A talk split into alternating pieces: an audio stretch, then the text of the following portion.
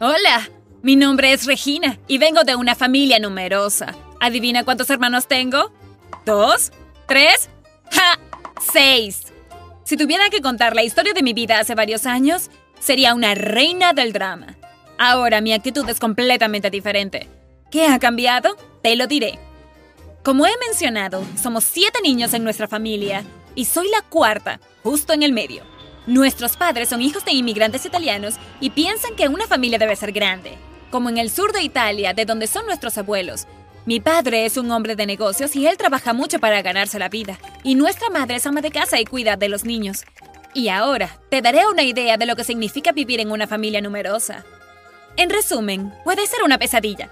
No hay una gran diferencia de edad entre los hermanos, por lo que todos crecimos más o menos juntos, cuando era pequeña, ni siquiera veía un problema en una familia tan grande. Significaba que siempre tenías alguien con quien jugar. Tuve más suerte que la mayoría de los niños que conocía porque no sabía lo que significaba la palabra aburrimiento. Bueno, cuando eres pequeño no necesitas demasiado para sentirte feliz. Pero entonces comienzas a crecer y te das cuenta de que algo va mal. En ese momento ya no quieres jugar todo el tiempo y necesitas descansar de los gritos y las charlas y encontrar un rincón tranquilo para leer un libro o hacer la tarea. Somos italianos, ¿recuerdas? Nadie sabe hablar sin gritar. Así que empiezas a vagar por la casa en busca de una habitación vacía, sin éxito. Hay gente por todos lados. Y tan pronto como te ven, comienzan a hablar, a hacer preguntas, incluso a pelearse. Chicos, solo apreciaría 10 minutos de silencio y preferiblemente de soledad. De ninguna manera. Tenía que esconderme debajo de las escaleras como Harry Potter. Pero puedes imaginar que a veces incluso ahí había gente. Lo que pasa ah, es que mis padres tienen muchos hermanos, lo que significa que tenemos muchos primos. No estoy segura del número exacto, pero algunos de ellos siempre estaban merodeando en nuestro hogar solo para hacer una visita. ¿Suena divertido, ¿ah? Bueno, lo es por un día o dos o tal vez tres, pero años de estar en tales condiciones te vuelven completamente neurótico. ¿Qué más? Solo hay que olvidar el concepto de propiedad privada. Cualquier persona de la familia que sea de tu mismo tamaño puede usar tu ropa o tu tableta. Incluso a veces desconfío de mi cepillo de dientes. Si tienes un sándwich, no lo terminas y lo pones en el refrigerador, puedes estar seguro de que no lo encontrarás. Así es como comencé a comer solo comida picante, porque a nadie en la familia le gusta. Si revelara toda la verdad sobre vivir en una familia numerosa, podría continuar hablando durante horas. Lo que necesitas saber es que si eres individualista y quieres vivir tu vida en paz y en silencio, debes esperar la hora de ir a la universidad y rezar para que llegue pronto. Este sentimiento de irritación creció en mí todo el tiempo y a los 13 odiaba todo lo que me rodeaba. Estaba rodeada de personas que no respetaban los límites personales y no sabían hablar en voz baja y estaban básicamente en todas partes. Y cuando la gente decía que una familia grande es igual a felicidad, me reía. Es una pesadilla. Y no veía nada positivo en eso en absoluto. Por supuesto, estaba enojada todo el tiempo y mis parientes me llamaban Grinch, no sin una razón. La primera vez que pensé que ese estilo de vida no estaba tan mal fue cuando tuve problemas con mis compañeros de clase.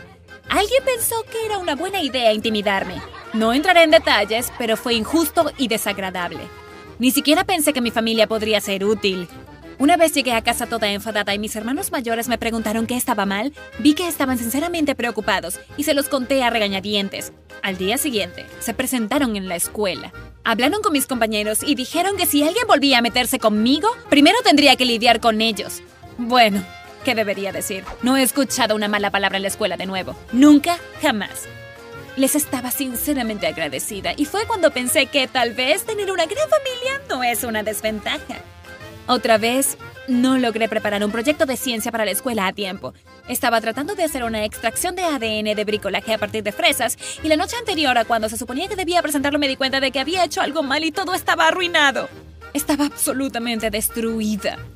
Mi hermana vio que algo estaba mal y me preguntó qué sucedía. Empecé a llorar. Ella organizó a todos mis hermanos para que me ayudaran. Alguien hizo el experimento, otro escribió el diario del laboratorio e incluso los más jóvenes ayudaron a hacer puré las fresas. Todo estuvo listo en poco tiempo.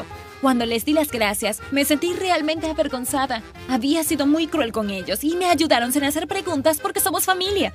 Pero el cambio completo de visión definitivo me ocurrió cuando llevé a mi primer novio a casa por primera vez. Era hijo único, calmado, reservado y tranquilo. Pensé que estaría en shock por nuestro manicomio. Fue recibido por todos. Mis padres, mis hermanos, mis primos, hablando y riendo. Todos fueron muy amables. En algún momento vi que tenía los ojos húmedos. ¿Qué pasó? ¿Te ofendieron? Siempre me has dicho lo irritante que es tu familia. Ni siquiera te das cuenta de lo afortunada que eres. ¿Sabes lo estresante que puede ser quedarse solo en silencio en tu habitación durante toda tu vida? Tu familia es adorable. En lo profundo de mi interior entendí que tenía razón. Ya sabes, el periodo en el que estuve enojada con todos los que me rodeaban ha pasado y ahora aprecio todo el desastre que es mi familia. Realmente no puedes irritarte por las pequeñas cosas que hacen las personas si tienen un gran corazón.